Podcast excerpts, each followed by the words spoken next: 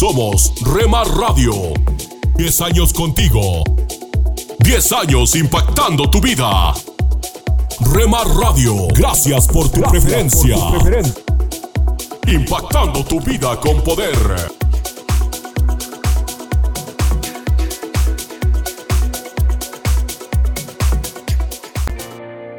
Nunca dejes de orar, porque la oración es el camino que te conecta a Jesús. Milagroso, abres camino, cumples promesas, luz en tinieblas, mi Dios, así eres. Rema Radio, impactando tu vida con poder.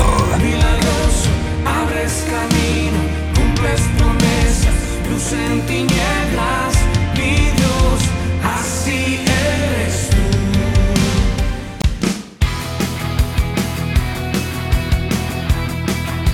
Con entretenimiento, programas especiales y de contenido. Rema Radios, emisoras cristianas para todos.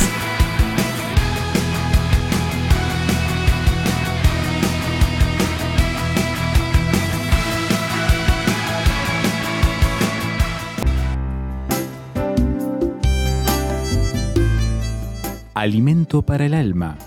Lecturas diarias de inspiración producidas por Radio Transmundial.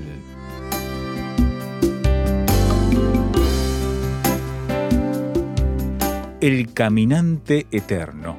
El caminar es uno de los ejercicios más sencillos y eficaces que se recomienda para controlar el peso, tener buena circulación y mantener sano el corazón. Tú podrías caminar solo y llegarías más rápido a tu destino, pero si caminas acompañado podrás recorrer muchos kilómetros más. Eso fue lo que practicó Enoch durante toda su vida.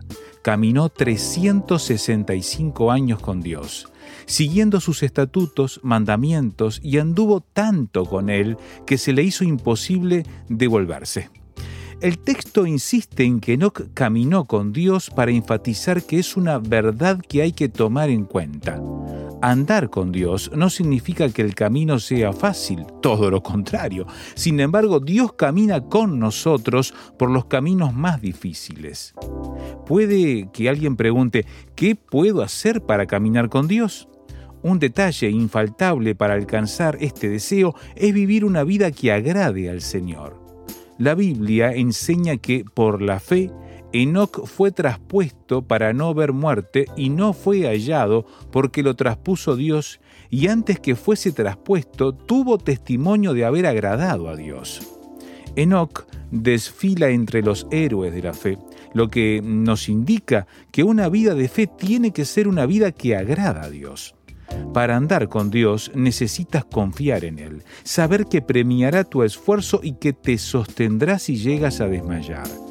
El caminar con Dios es uno de los mejores ejercicios espirituales que puedes desarrollar en tu vida.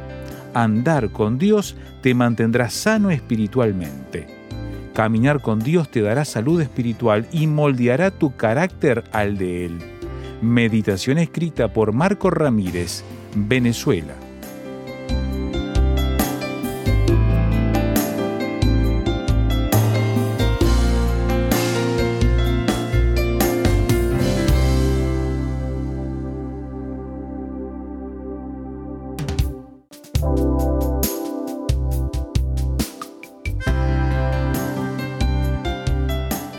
Para más información o si desea adquirir el libro Alimento para el Alma, escriba a apa.transmundial.org o llame aquí en México al 50 25 42 06. 50 25 42 06. Alimento para el Alma es una producción de Radio Transmundial.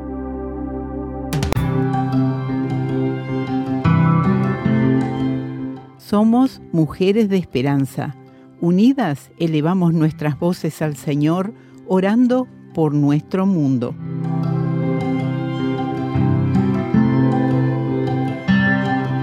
Señor, otorga gracia y paz a aquellos estudiantes que experimentaron dificultades en sus estudios y tuvieron inconsecuente asistencia a clase durante la pandemia. Amén, Señor.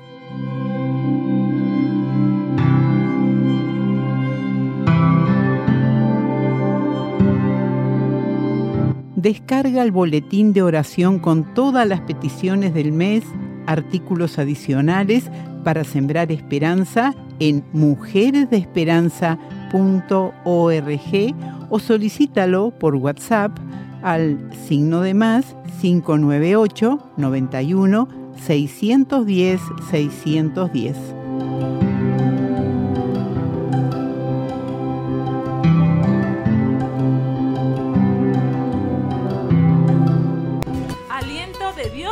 Mi familia. ¿Por qué cuando me propongo agradar a Dios tengo más ataques y pruebas? Hola, doy gracias a Dios por tu vida y también por esta oportunidad para compartir su palabra hoy 20 de abril de 2021.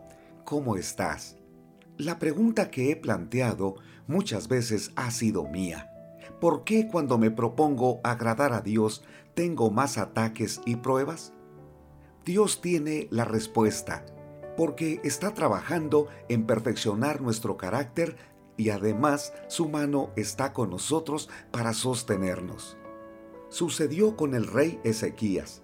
Fue de los pocos reyes de Israel que hizo lo recto delante del Señor. El segundo libro de Crónicas capítulo 31 versículo 20 declara que ejecutó lo bueno, recto y verdadero delante de Jehová su Dios sin embargo, el relato continúa en el capítulo 32, versículo 1. Después de estas cosas y de esta fidelidad, vino Sennacherib, rey de los asirios, e invadió a Judá, y acampó contra las ciudades fortificadas con la intención de conquistarlas. Esa fue una noticia terrible, porque un gran enemigo se acercaba para destruir Jerusalén. Mientras Ezequías buscaba en oración a Dios, sus consejeros le decían que no entendían cómo es que entre más buscaba a Dios, el enemigo más los amenazaba. Y no era un enemigo pequeño. En tres ocasiones no solo desafió al rey Ezequías y a su pueblo, sino al mismo Dios. En el versículo 11 preguntó, ¿Jehová su Dios los librará de la mano del rey de Asiria? En el versículo 14 otra vez preguntó, ¿cómo podrá su Dios librarlos de mi mano? Qué momentos tan difíciles para quien está confiando en Dios. Por una parte reconoce que el Señor en quien confía es todopoderoso.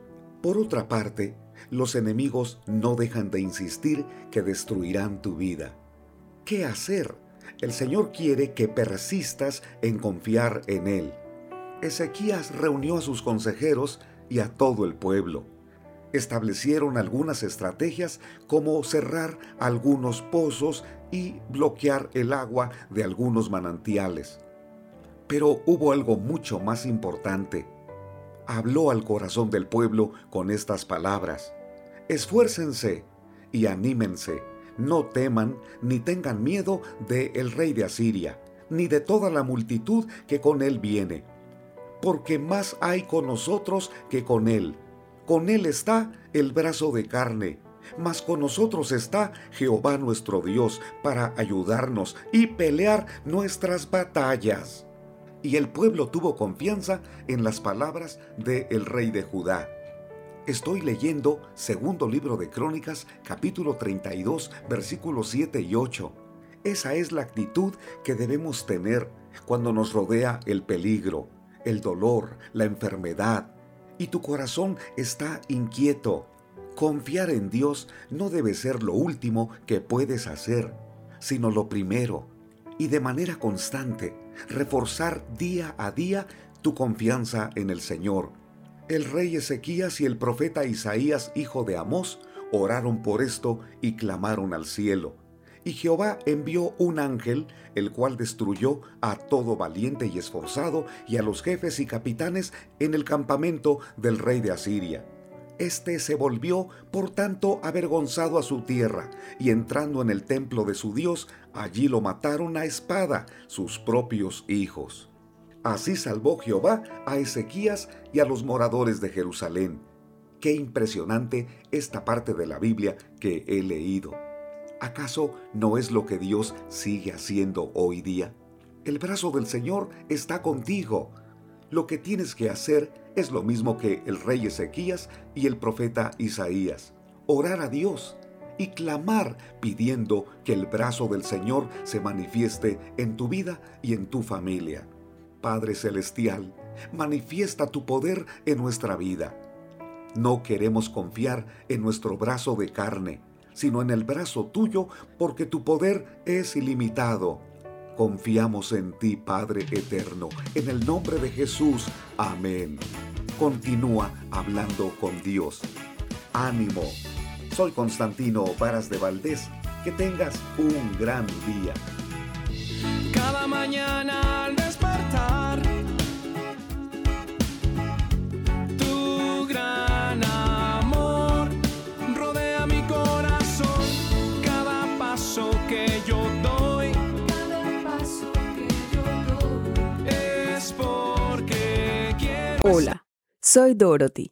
Ayer estuve hablando con una señora que es una madre cristiana muy preciosa.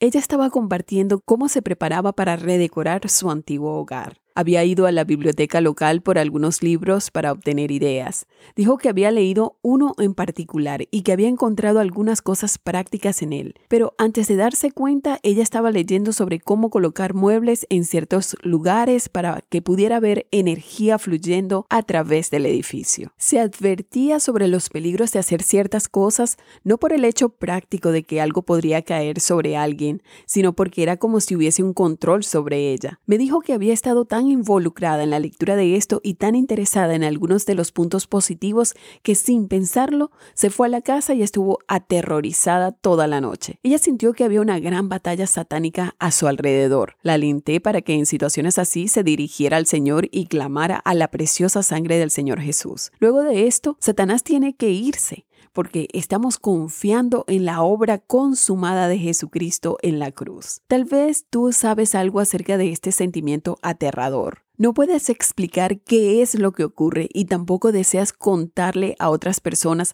la lucha en la que te encuentras, pero podría haber una intrusión demoníaca un ataque en tu vida y quién sabe qué más. Pero recuerda invocar la sangre del Señor Jesús, incluso en tu pesadilla. Clama al Señor por esa sangre protectora y el enemigo tiene que irse. En 2 Timoteo capítulo 1 versículo 7 se nos dice, porque no nos ha dado Dios espíritu de cobardía. Creo que estoy hablando con personas que han vivido con un espíritu de miedo. No puedes explicarlo. No hay manera de que puedas decirle a otro. Este es el espíritu demoníaco del miedo. Pero no nos ha dado Dios espíritu de cobardía, sino de poder, de amor y de dominio propio.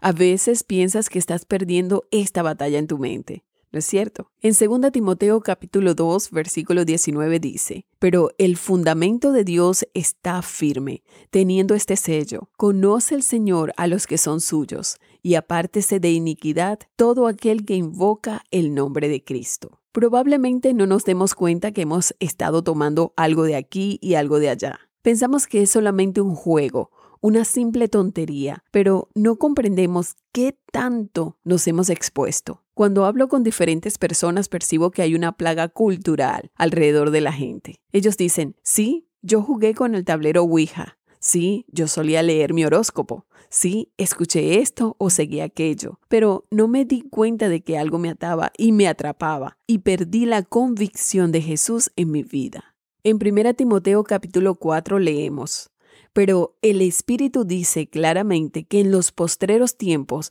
algunos apostatarán de la fe. Observa esto, escuchando a espíritus engañadores y a doctrinas de demonios, por la hipocresía de mentirosos que teniendo cauterizada la conciencia. Necesitamos estar conscientes de tales peligros, evitando las trampas de Satanás y entrenando a nuestros hijos en este sentido. ¿Qué responsabilidad tenemos? No debemos involucrarnos en las esferas prohibidas de la oscuridad. Solo la preciosa sangre de Jesucristo libera a las personas de la esclavitud de Satanás. La gente de hoy está siendo liberada. Tú puedes ser libre, incluso mientras escuchas mi voz. Solo Jesús puede salvarte del pecado y del infierno.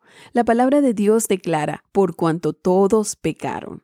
cada uno de nosotros. Todos estamos al mismo nivel y están destituidos de la gloria de Dios. Romanos 3:23. Porque la paga del pecado es muerte más la dádiva, es decir, el regalo de Dios, es vida eterna en Cristo Jesús, Señor nuestro. Romanos 6:23.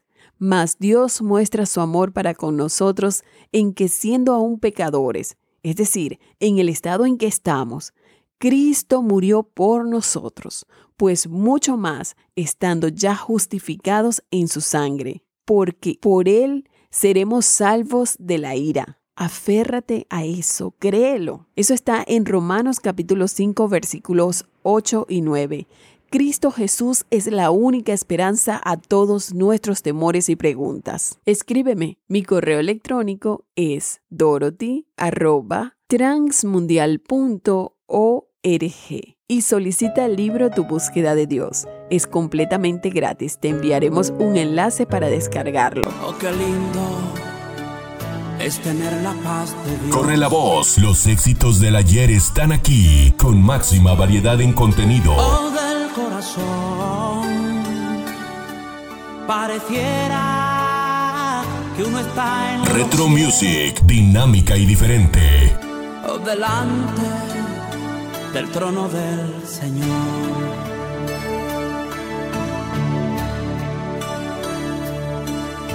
Qué lindo es tener la paz de Dios. En tu casa, en tu carro, en la oficina, con tus amigos, donde estés. Estamos en la red. Rema Radios.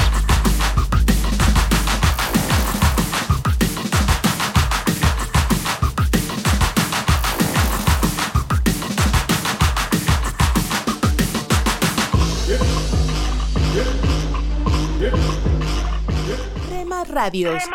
Me llevas más alto, más alto quiero ir. Me llevas más alto. Estás escuchando Rema Radio, me llevas más alto, más alto. transmitiendo desde Jalisco, México, Más alto, te puedo impactando tu vida con poder.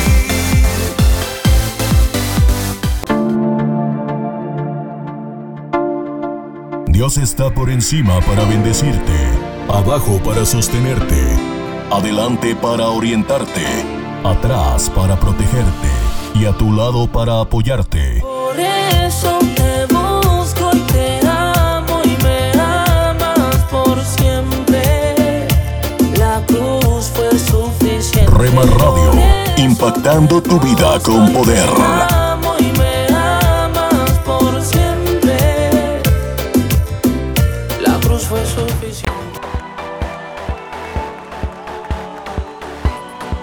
Estás escuchando Rema Radio, Mis pecados perdonó Jesús. transmitiendo desde Jalisco, México, Su amor habló por mí en la cruz.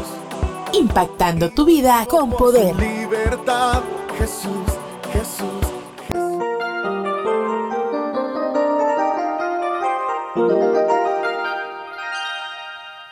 Señor, señora, joven, por favor, haga una pausa y escuche esta reflexión para hoy. Los herederos legítimos deben identificarse como tales. En algunos casos aparecen al último momento parientes que nunca se habían conocido y que reclaman tener derecho en la repartición, pero se hace necesario que estas personas, además de presentar pruebas de ser herederos legítimos, sean identificados como tales en el testamento. De no identificárseles como herederos, no tienen derecho a ningún beneficio. Esa falta de identificación se hizo notoria cuando una señora multimillonaria, dueña de una cadena de hoteles de lujo, al morir no nombró en el testamento a su hijo. Más bien dejó una nota donde sencillamente le decía, tú sabes por qué. Algo había sucedido entre ellos que rompió esa identificación familiar y que llevó a la madre a desheredar al hijo. La Biblia hace varias referencias a eso de heredar el reino de Dios. Jesucristo explicó que cuando Él regrese a la tierra les dirá a unos, Venid benditos de mi Padre, heredad el reino preparado para vosotros. Pero a otros les dirá, apartaos de mí, malditos, al fuego eterno preparado para el diablo y sus ángeles. Jesús identificará y hará la separación entre los herederos legítimos y los que serán destinados a condenación. Aunque algunos aparecerán pretendiendo ser herederos, de nada les servirá, pues Jesús dice que aunque le dirán, Señor, no profetizamos en tu nombre y en tu nombre hicimos muchos milagros, Él les contestará, Nunca os conocí, apartaos de mí.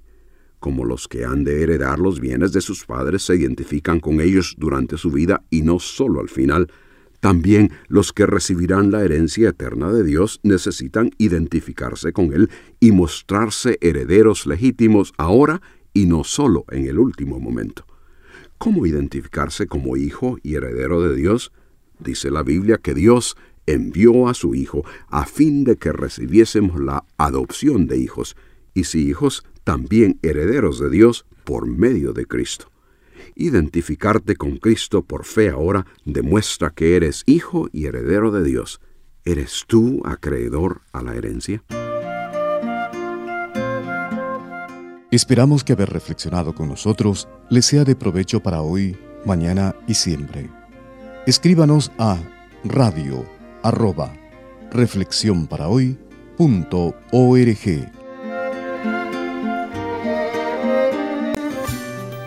Hola, soy Johnny Erickson Tara. Siempre he sentido que la hechura de mi nariz es algo rara. De pequeña los niños se burlaban de mi nariz. En ese entonces soñaba con poder operarme la nariz cuando creciera. Bueno, muchos años después, en un día de invierno, Tuve un accidente en un estacionamiento. Mi silla de ruedas patinó en el hielo y me caí de frente, golpeándome contra el asfalto. Mi nariz se rompió en dos lugares. Mientras el cirujano de la sala de emergencias me atendía, me preguntó si quería que me cambiara la hechura de mi nariz. Finalmente tuve mi oportunidad, pero te diré que decidí no tomarlo. Hechos 17 cuenta cómo Dios está involucrado en cada detalle de nuestras vidas.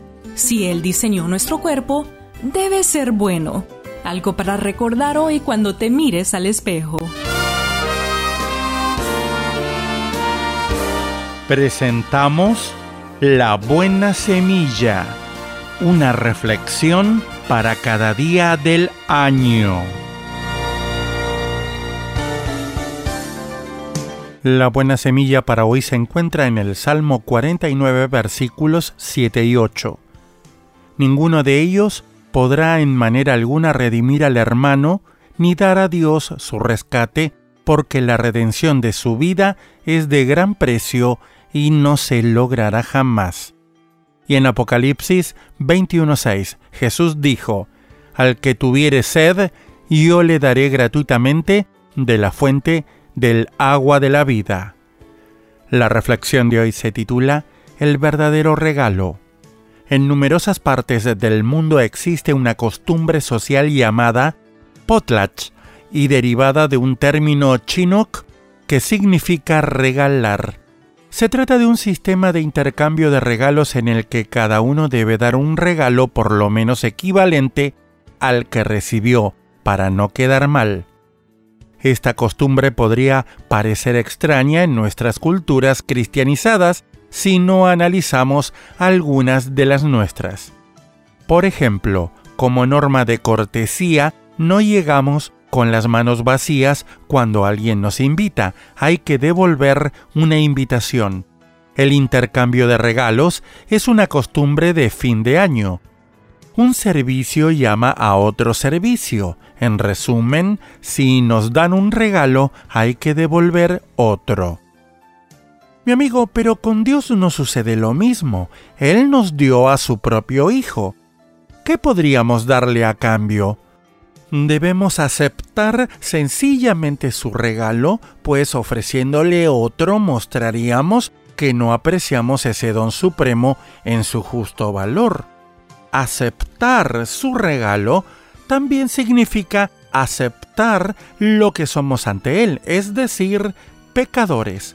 Para expiar nuestros pecados, fue necesario que el Hijo de Dios diese su vida a través de una vida piadosa, obedeciendo principios morales, respetando a la sociedad y a los demás. El regalo de Dios es gratuito, no es un crédito que debamos reembolsar. Aceptémoslo simplemente. ¿Qué podemos darle a cambio? Simplemente nuestro agradecimiento que se manifiesta viviendo de una manera que le agrade.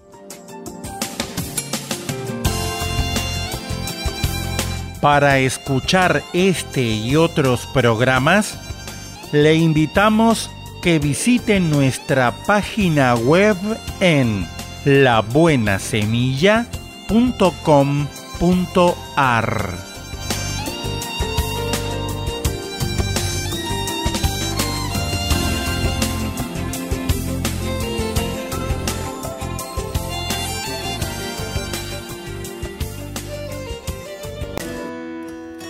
Esto es la palabra para ti hoy.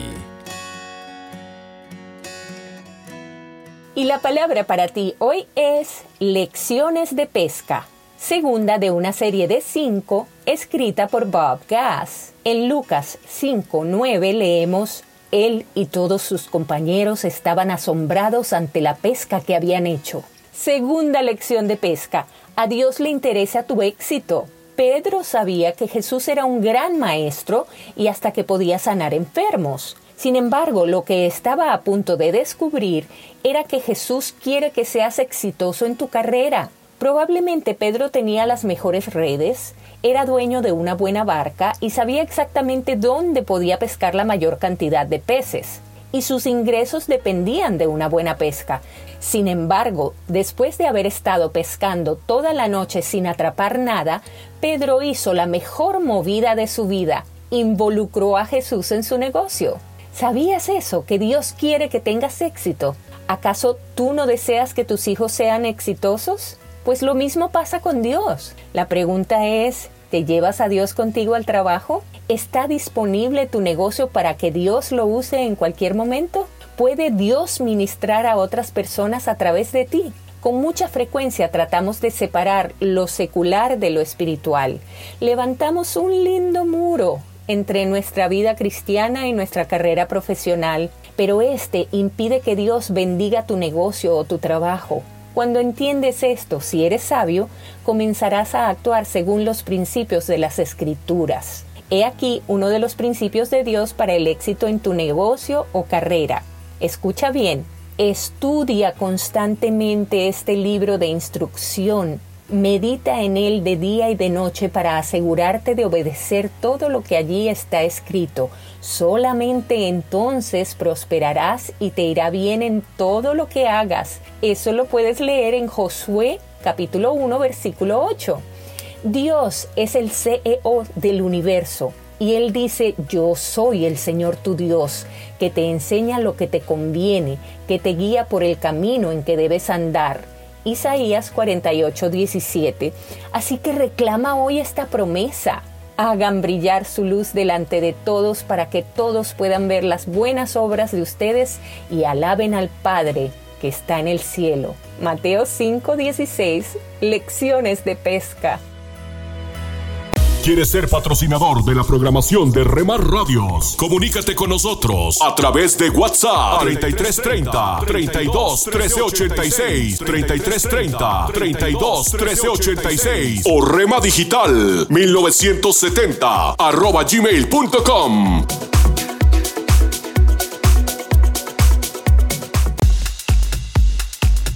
Te invitamos a escuchar Rema Mariachi en www.remaradios.wixsite.com Diagonal Radios.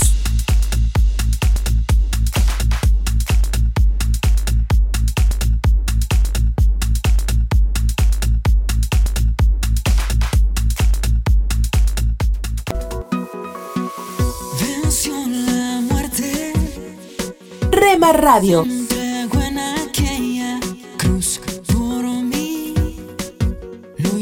Transmitimos las 24 horas del día.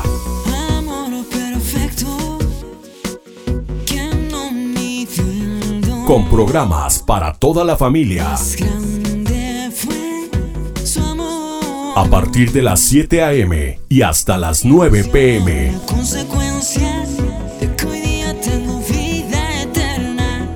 Y con lo mejor de la alabanza. Mi corazón hoy ardiendo está con llama eterna que no se apagará. Y adoración. Centro de todo eres Jesús. El centro de todo eres Jesús. Desde las 9 p.m. hasta las 7 ¿Qué a.m. quieres criticar? Lo que haces es juzgar. ¿Cómo? Cuidado. Ten cuidado. Ajá. Tú Yeah. que de tu hermano quieres hoy hablar y sus errores resaltar. Na, na, na. Rema Radio, transmitiendo desde Jalisco, México, impactando tu vida con poder. Esta es una emisora de Rema Radios 100% cristiana.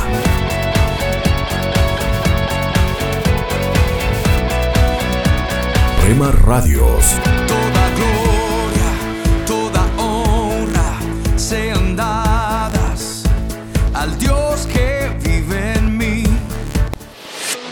Hola lectores de la Biblia, bienvenidos a la sinopsis de la Biblia.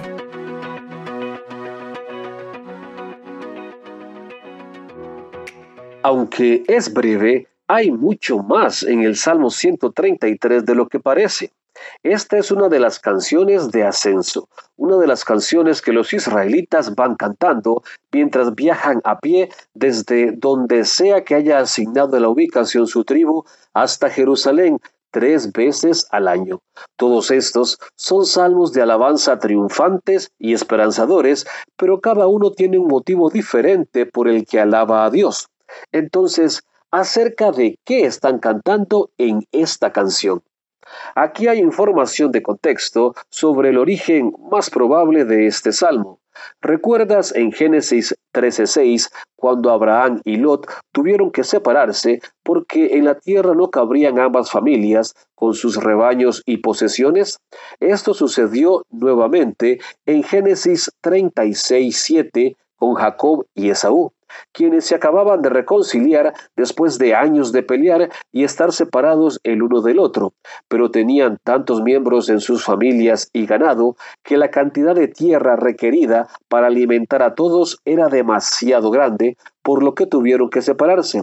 En ambos casos, la frase utilizada es la misma, para morar en unidad. En el Salmo 133, versículo 1, cuando David dice, Qué bueno y cuán agradable es que los hermanos convivan en armonía, en unidad, no es solo un asentimiento a una situación pacífica entre los hermanos, también es un asentimiento a la provisión de Dios. Esta no es una tierra desértica que no puede alimentar a muchas personas como la que Abraham y Lot, Jacob y Esaú encontraron. Esta tierra está floreciendo y puede proveer para todos. Este versículo también señala la buena relación entre ellos y Dios, muestra su fidelidad al darles la tierra que prometió. Esto no disminuye el hecho que sí habla a la unidad pacífica entre las personas. Solamente eso es un gran punto. Imagina a toda la nación de Israel caminando juntos hacia una ciudad. Todos esos millones de personas de varias tribus realizando viajes de semanas tres veces al año, a veces con sus hijos y animales a cuestas. Suena como una pesadilla. Todos se dirigen a Jerusalén, van a tener un banquete para Dios y van a recordar su provisión y protección. Pero este tipo de viaje seguramente incitará algunas peleas familiares.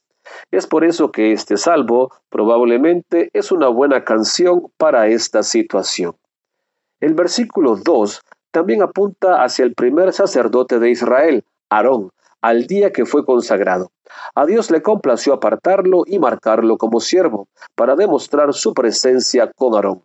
Y este salmo señala que vivir en paz en la tierra prometida es muy parecido a eso, ser apartado por Dios, deleitarse en Dios, ser marcado como siervo de Dios y experimentar la cercanía de Dios.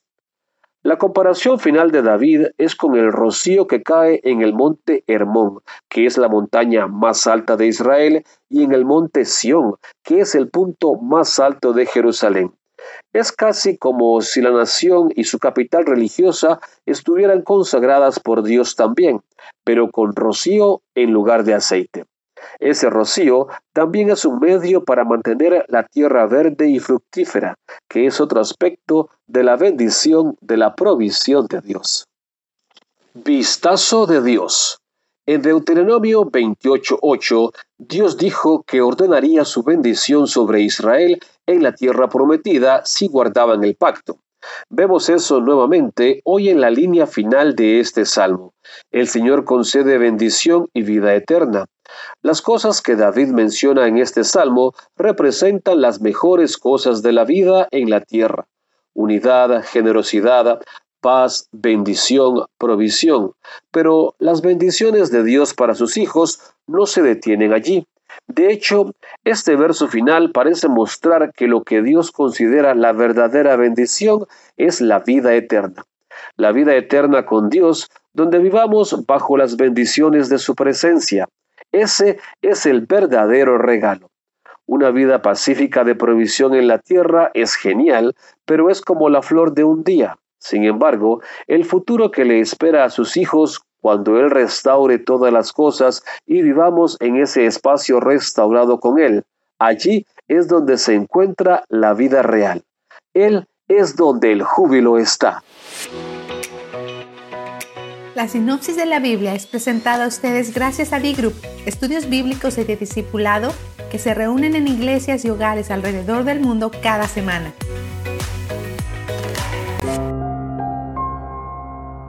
¿Cómo ha cambiado tu perspectiva de Dios con los años? ¿Qué te impide verlo como el Hijo de Dios que vino a salvarte?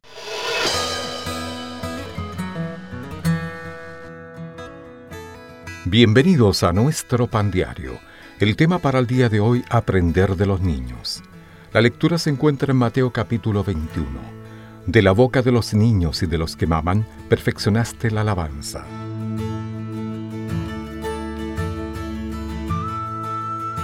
Cuando recorríamos con un amigo los barrios marginales de Nairobi en Kenia, nos abatió profundamente la pobreza que vimos. No obstante, en ese mismo entorno, diferentes emociones como aguas frescas se nos despertaron al ver a niños corriendo y gritando Chungaji, Chungaji, pastor en Swahili. Tal vez fue su reacción al ver a su líder espiritual en el vehículo con nosotros. Así recibía a los pequeños a aquel que sabían que se interesaba por ellos y los cuidaba. Cuando Jesús llegó a Jerusalén montado en un asno, niños alegres estaban entre los que celebraban diciendo, Hosana al Hijo de David, bendito el que viene en el nombre del Señor. Pero esas alabanzas no eran los únicos sonidos en el aire. Además del ruido de los mercaderes que fueron desalojados por Jesús, también se oían las voces de los líderes religiosos que, ante la bondad del Señor, se indignaron y expresaron su desagrado ante las alabanzas de los niños, exponiendo así la pobreza de sus corazones. Podemos aprender de la fe de los niños de todas las edades y lugares que reconocen que Jesús es el Salvador del mundo. El Señor es quien escucha nuestras alabanzas y clamores y nos rescata cuando acudimos a Él con fe como la de un niño. Señor, que te vea como lo que eres, mi Salvador y Señor.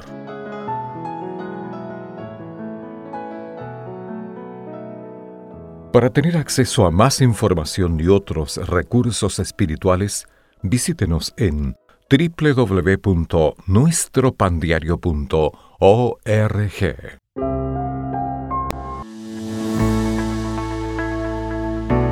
Tome unos momentos para recibir ánimo y renovación con pautas para vivir. El Dr. Carl Menninger dijo, el amor es la medicina para nuestro mundo enfermo. Muchos no estarían de acuerdo. El hablar de amar al prójimo es noble y excelso, nos abriga el corazón. Eso, por supuesto, no requiere de un ajuste personal, tampoco de un compromiso.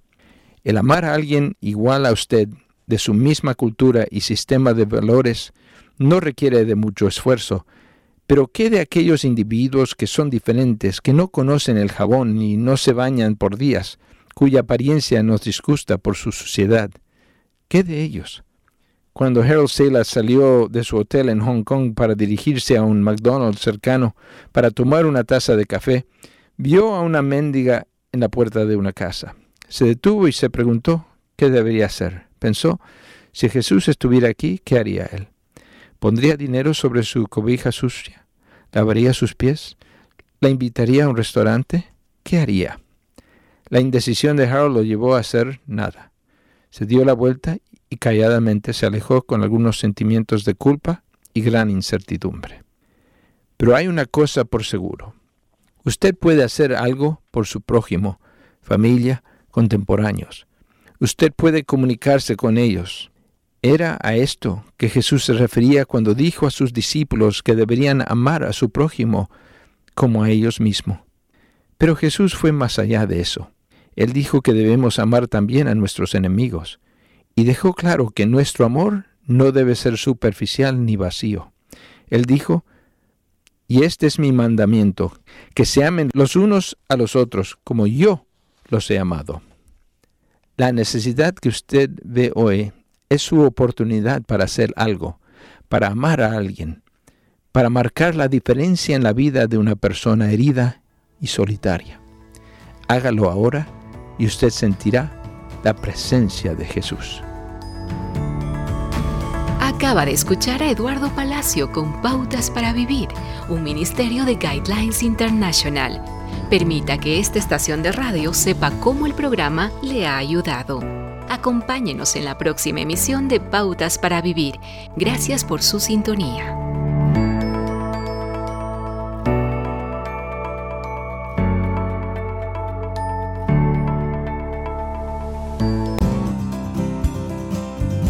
Pan Dulce para la Vida. Reflexiones con Carmen Reynoso.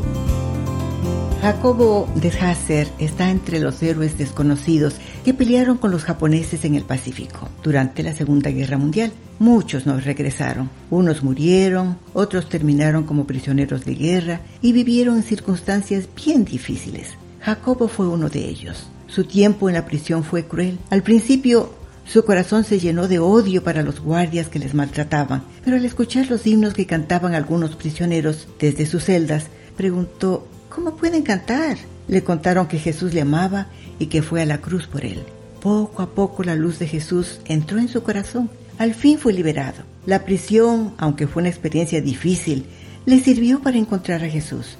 Recibió un corazón limpio, un amigo incomparable, un poder transformador y consolador. Más tarde regresó a Japón, no para vengarse, sino como embajador del amor de Jesús. Pan dulce para la vida. Reflexiones con Carmen Reynoso. Escucha las emisoras de Rema Radios a través de Tuning y Seno Radio.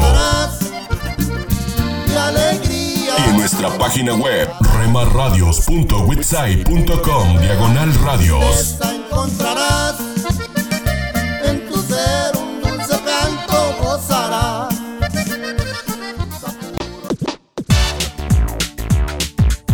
Búscanos en Facebook, Facebook, www.facebook.com, diagonal Rema Radios MEX. www.facebook.com, diagonal Rema Radios MEX.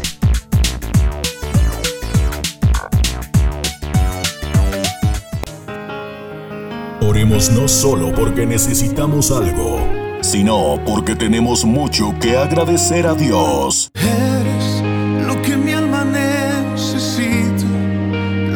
Pasión incita, lo que llena mi interior. Rema Radio, impactando tu vida con poder. Lo que a diario echo de menos, lo que causa mis desvelos y me llena el corazón. Estás conmigo.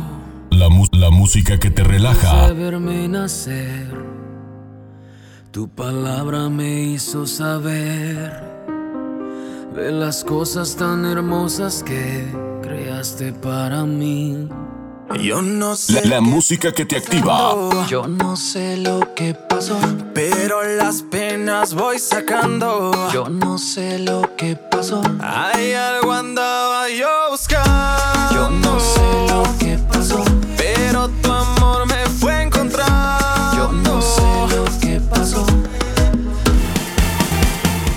24 horas para ti. Sobre tu verdad. Tu verdad que me dio la libertad. Somos Rema Radio, impactando tu vida con poder. Fue tu cruz, la cruz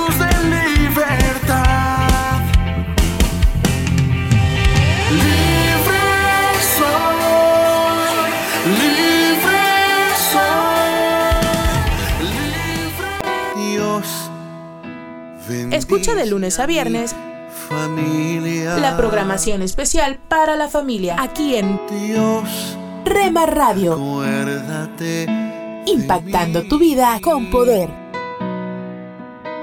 Dios, mi familia te necesita. Dios, escucha este clamor.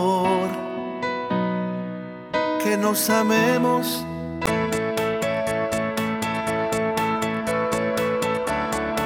En Rema Radios. Nos esforzamos día a día para darte lo mejor.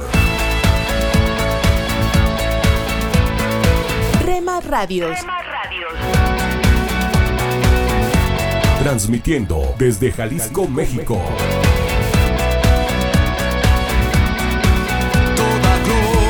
Rema Radios. honra sean dadas al Dios que vive en mí. ¿Te imaginas?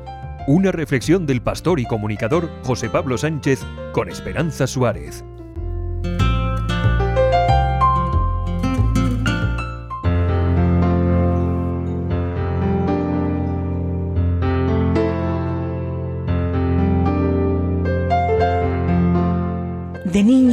Lloraba hasta quedarme dormido pidiéndole a Dios un amigo. Cuenta Doug Bender ya en su edad adulta. Doug creció creyendo que no tenía ningún amigo. Su inseguridad le hacía verse a sí mismo como alguien horrible, a quien todos miraban señalando sus defectos, los mismos que él identificaba. Me veía muy torpe. No me gustaba mi manera de hablar ni de caminar. Empecé a odiarme a mí mismo y estaba celoso de los chicos de mi edad por tener amigos.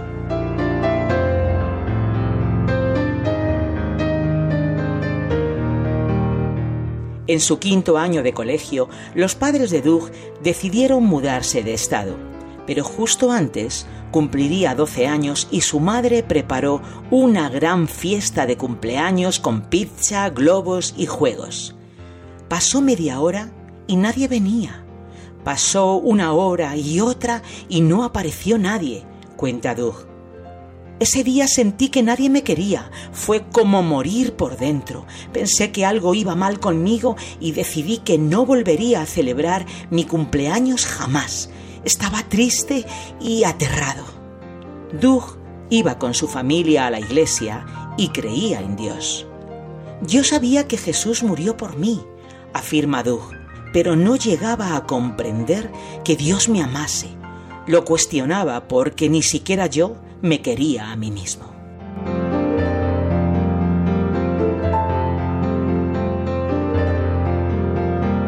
El cambio de ciudad añadió más presión a la vida social de Doug, que no sabía cómo entablar una conversación con alguien de su edad. Me ponía nervioso cuando me hablaban y me iba, pero apareció Daniel, un chico popular, y no entendía por qué le interesaba ser mi amigo, confiesa Doug. Yo incluso le envidiaba, pero fue persistente conmigo. Me llamó, vino a mi casa y nos hicimos amigos. Doug estaba a punto de cumplir 16 años y su madre insistió en que lo celebrase, pero la sombra de su doceavo cumpleaños le atemorizaba. ¿Y si nadie venía? Finalmente, Doug invitó a Daniel y dos amigos más justo el día antes sin mostrarles mucho entusiasmo, aunque para él se trataba de algo muy importante.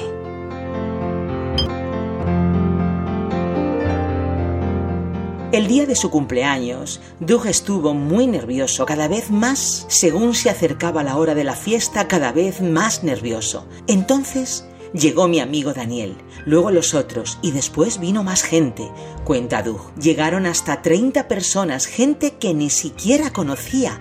Me di cuenta de que sí tenía amigos y aprendí algo más sobre aquella pequeña oración que había hecho siendo un niño. Todas las veces que le dije a Dios, quiero un amigo, solo un amigo que me escuche, que me entienda, que me quiera como soy, con mis torpezas, solo uno, Dios. Entonces me di cuenta de que Dios había sido esa persona. Dios era mi amigo.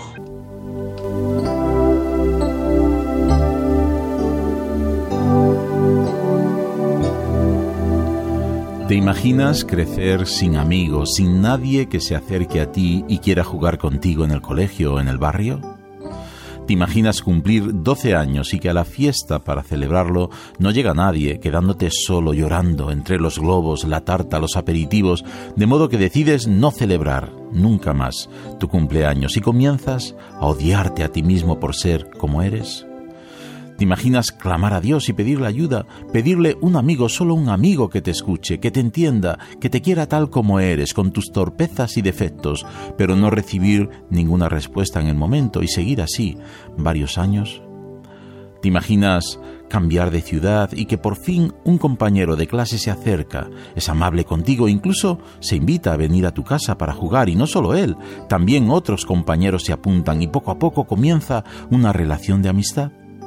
¿Te imaginas invitarle a celebrar tu cumpleaños con muchas dudas y temores, pero para tu sorpresa, no solo vienen ellos, también otros se apuntan y por primera vez en tu vida celebras con alegría tu cumpleaños y entonces recuerdas aquella oración que hiciste a Dios y le das gracias por ser tu mejor amigo? Pues no te lo imagines más, es verdad. La verdad de aquellos que buscan fuerzas en la amistad con Dios. ¿Has escuchado ¿Te imaginas? Un espacio producido por Radio Encuentro, Radio Transmundial en España. Comunícate a info@radioencuentro.net.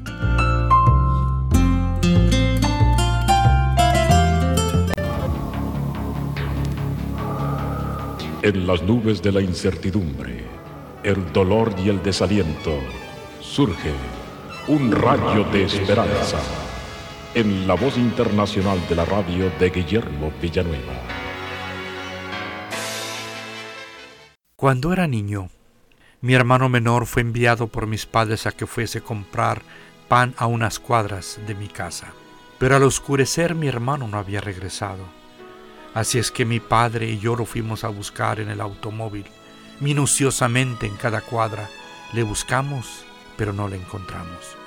Cuando regresamos a la casa, ya mi hermano había regresado. Es que él se había ido después de comprar el pan a otro lugar. Pero qué angustia, pero también qué búsqueda de nuestro hermano perdido. El Señor también nos habla en su palabra de una búsqueda.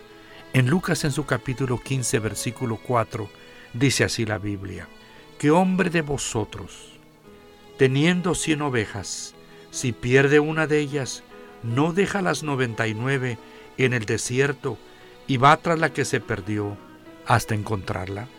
Y quiero hacer énfasis en estas palabras. Y va atrás la que se perdió. El Señor está buscando a la oveja perdida. Esa oveja perdida eres tú. Esa oveja perdida soy yo. Dice la Biblia que el Señor dejó su trono de gloria porque Él quería salvarnos y ha querido salvarnos. Nadie puede comprender la inmensidad de la encarnación de nuestro Dios. Podemos imaginarnos a un ser humano que tuviera la capacidad de hacerse hormiga, pero mantuviese todos los atributos de un ser humano, un hombre que se hiciese hormiga. Esta es una comparación burda de la encarnación del Señor. Dios dejó su trono de gloria, se hizo hombre como uno de nosotros, pero vino con el propósito de llevar nuestros pecados en su cuerpo en la cruz, todos, sin dejar uno solo, y murió por ti y por mí en esa cruz. Y la corona de la muerte de Jesucristo y de su sacrificio es su resurrección. Al tercer día Él se levantó y está vivo, está a la diestra del Padre, y por su Espíritu Santo está en la tierra, llamando al corazón. Y desde que naciste el Señor te ha estado buscando. Él te ha buscado por medio de la creación. La Biblia nos dice en el Salmo 19.1, los cielos cuentan la gloria de Dios y el firmamento anuncia la obra de sus manos. Los cielos, las estrellas, el sol, la luna, nos está diciendo, yo lo hice con mis manos, dice nuestro Padre Celestial. El Señor también nos llama por sus bendiciones. Cuando Él te bendices para que busques a Dios y le entregues tu corazón, pero también a través de los problemas.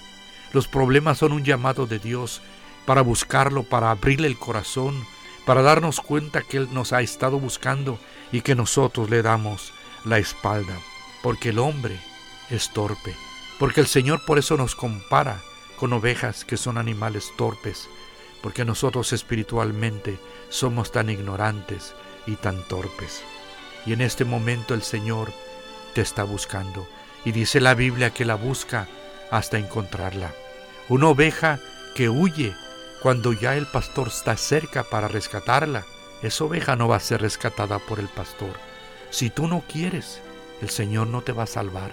Tú tienes que hacer tu parte, es darte la media vuelta de tus pecados, abrirle tu corazón y recibirle como tu Salvador personal. Esa es la forma en que Jesús nos encuentra cuando entendemos que el Señor nos está buscando y que basta con abrirle el corazón en arrepentimiento y creer que murió por nosotros y nos salva. Si quieres hoy ser encontrado por Jesús, acéptale con estas palabras. Señor Jesús, gracias por haber muerto por mí. Perdóname y ven a mi corazón ahora mismo. Amén. Esperamos que esta audición, un rayo de esperanza, haya penetrado en su corazón. Si en algo podemos servirle, por favor dirija su correspondencia a Guillermo Villanueva, apartado 77-335, México, Distrito Federal, 11200. Le invitamos para que nos sintonice a esta misma hora y por esta misma estación. Muchas gracias por la amabilidad de su atención. Hay bastante de niño en mí. Realmente me gustaban esos ascensores o elevadores de cristal que tienen en algunos hoteles. Tú sabes, entras en la planta baja y luego asciendes a la alta. Todo el tiempo estás viendo cómo las cosas grandes en la planta baja se hacen pequeñas y la vista limitada que tenías desde abajo de repente se convierte en vista panorámica. Si has estado en uno de los grandes rascacielos del mundo, probablemente has subido en alguno de esos ascensores. Hablamos de ir desde la planta baja hasta la plataforma de observación en cuestión de segundos. Subir decenas de pisos en menos tiempo del que se tarda en hacer algunas llamadas telefónicas. Entonces, a las 10.02 estás en la planta baja o en el sótano, y a las 10.03 estás viendo toda la ciudad, todo gracias a un ascensor. Hoy quiero tener una palabra contigo acerca del tema, cómo subir del sótano al último piso. Seamos sinceros, todos tenemos algunos días en los que sentimos que estamos atrapados en el sótano, ¿verdad? La vista no es para nada inspiradora y la situación en la que nos encontramos tampoco. Pues bien, la buena noticia es que no hay ningún sótano tan profundo o tan sombrío en el cual tengas que quedarte ahí porque hay un ascensor. Es el ascensor espiritual que conocieron muchos de los líderes de Dios en la Biblia. Por ejemplo, Daniel. Él fue uno de los principales consejeros del hombre más poderoso del mundo, el rey Nabucodonosor. Todos los consejeros paganos del rey habían sido incapaces de satisfacer su exigencia y le dijeron que no sabían lo que significaba su sueño inquietante. Por supuesto, también les había pedido que le dijeran qué era el sueño. Nadie pudo hacerlo. Así que los condenó a muerte, una sentencia que se aplicaría inclusive a Daniel, aunque él no estaba allí. Así que Daniel estaba en riesgo de ser también ejecutado. Ese es un sótano oscuro. Sabiamente reclutó a sus hermanos espirituales para que pidieran misericordia al Dios del cielo acerca de este misterio. Libro de Daniel capítulo 2 versículo 18 en el Antiguo Testamento. Entonces entró en el ascensor espiritual que le llevó desde el sótano de sus circunstancias hasta el último piso de su impresionante Dios. Ese ascensor se llama alabar a Dios. En Daniel capítulo 2, comenzando con el versículo 19, nuestra palabra para hoy de la palabra de Dios, el texto dice, Daniel entonces bendijo al Dios del cielo y dijo, sea el nombre de Dios bendito por los siglos de los siglos, porque la sabiduría y el poder son de Él. Él es quien cambia los tiempos y las edades, quita reyes y pone reyes, da sabiduría a los sabios.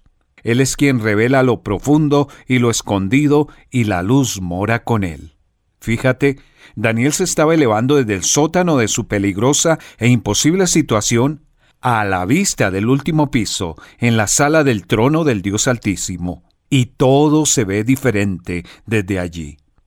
Uno de los secretos de la paz en medio del gran estrés, del aplomo cuando todo está disponible, uno de los secretos de la perspectiva, cuando podrías estar enloqueciendo, es comenzar a celebrar la clase de Dios que tienes.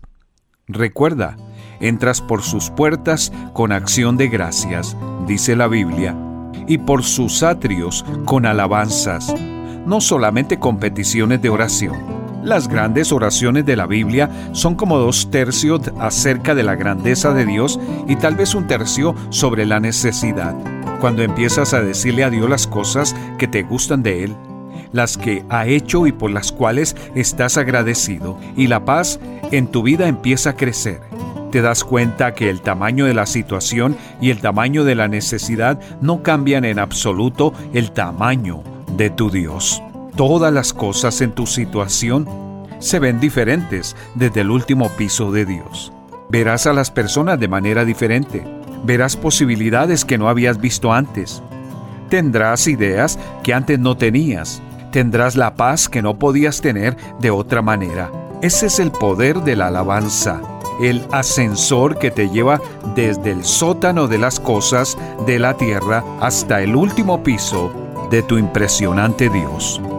Solo una voz inspira tu vida, inspira tu vida voz de los cielos, con el pastor Juan Carlos Mayorga. Bienvenidos. Dios tenga misericordia de nosotros y nos bendiga, haga resplandecer su rostro sobre nosotros, para que sea conocido en la tierra tu camino, en todas las naciones tu salvación. Te alaben los pueblos, oh Dios, todos los pueblos te alaben Alégrense y gócense las naciones, porque juzgarás los pueblos con equidad y pastorearás las naciones en la tierra. Te alaben los pueblos, oh Dios, todos los pueblos te alaben. La tierra dará su fruto. Nos bendecirá Dios, el Dios nuestro. Bendíganos Dios y témanlo todos los términos de la tierra. Salmos 67, versículos 1 al 7. Al mundo entero Dios lo ama. Él desea que la totalidad de las naciones y pueblos lo conozcan, lo adoren y lo amen. El salmista rogó por la bendición de Dios a su pueblo para que se conozcan en la tierra sus caminos y entre todas las naciones su salvación. Notamos en este salmo que la visión mundial para el pueblo de Dios más allá de sus fronteras fue prefigurada en el Antiguo Testamento. El salmista ruega por el mundo entero. Si deseamos encarar los titanes mundiales, por ejemplo, la pobreza extrema, las enfermedades prevenibles, la necesidad internacional de educación básica, la necesidad de agua potable, el desempleo juvenil en Latinoamérica, requerimos una visión mundial. El contenido de este salmo es acerca de Dios. La magnitud de tu visión dependerá de la magnitud de la visión que tengas de Dios. Es que aquello que procesamos mentalmente cuando meditamos en Dios es lo más primordial en nosotros. Ora conmigo. Dios y Padre, ten misericordia de nosotros y bendícenos. Haz resplandecer tu rostro sobre nosotros. Que sea conocido en la tierra tu camino, en todas las naciones tu salvación. Ruego para que pueda suceder un reavivamiento mundial y que todos los pueblos te alaben. En el nombre de Jesucristo. Amén. Una voz de los cielos, escúchanos, será de bendición para tu vida. De bendición para tu vida. Los caminos de mi rey. Estás escuchando Rema Radio. Transmitiendo desde Jalisco, México. Impactando tu vida con poder.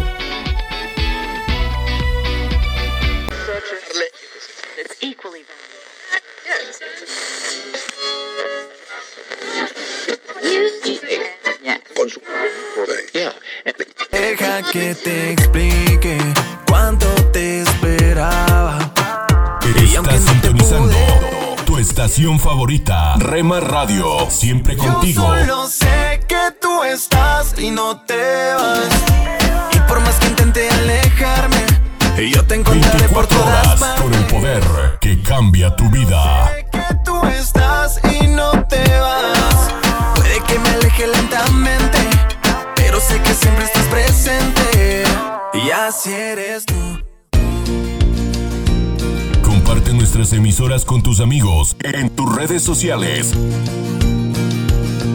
Al parecer, Rema Mujer, te sientes solo, ya lo sé, yo lo viví. Somos frutos Rema Kids, del Espíritu, vivos en mí, para ser como Jesús. Rema Grupera,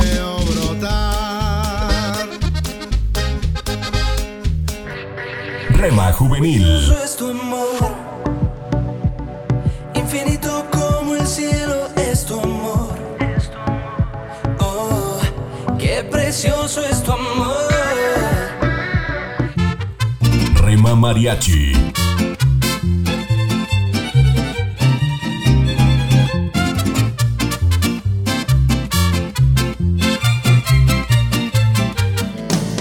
Retro Music,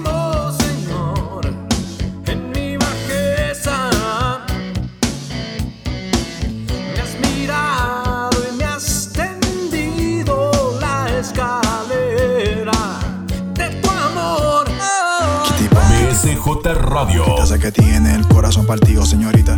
Estoy seguro de que sabe lo que quiere, pero no sabe lo que necesita. Mercedes, te diré lo que sucede. A tu corazón cualquiera accede. Y así no se puede. Guárdala en cuatro paredes y pon de guardián al que todo lo puede.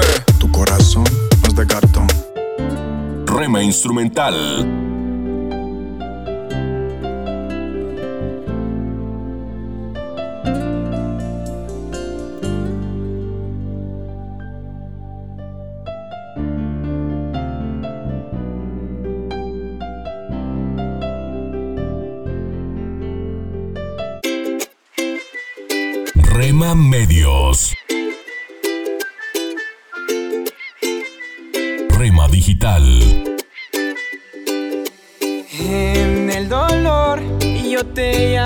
llamo y encuentro y cubres con tu amor mi corazón. Y mi ser anhela más de ti. Dios. Voy a correr a tus brazos, porque somos parte de tu familia. oh, que nunca me. Somos una más en tu hogar. Los sueños que están en tu corazón. Gracias por dejarnos estar. Nuestro objetivo es ser una radio de bendición. Buena música. Siempre resplandece. Buen contenido. A todo el que clama. En Rema Radio, impactando tu vida con poder.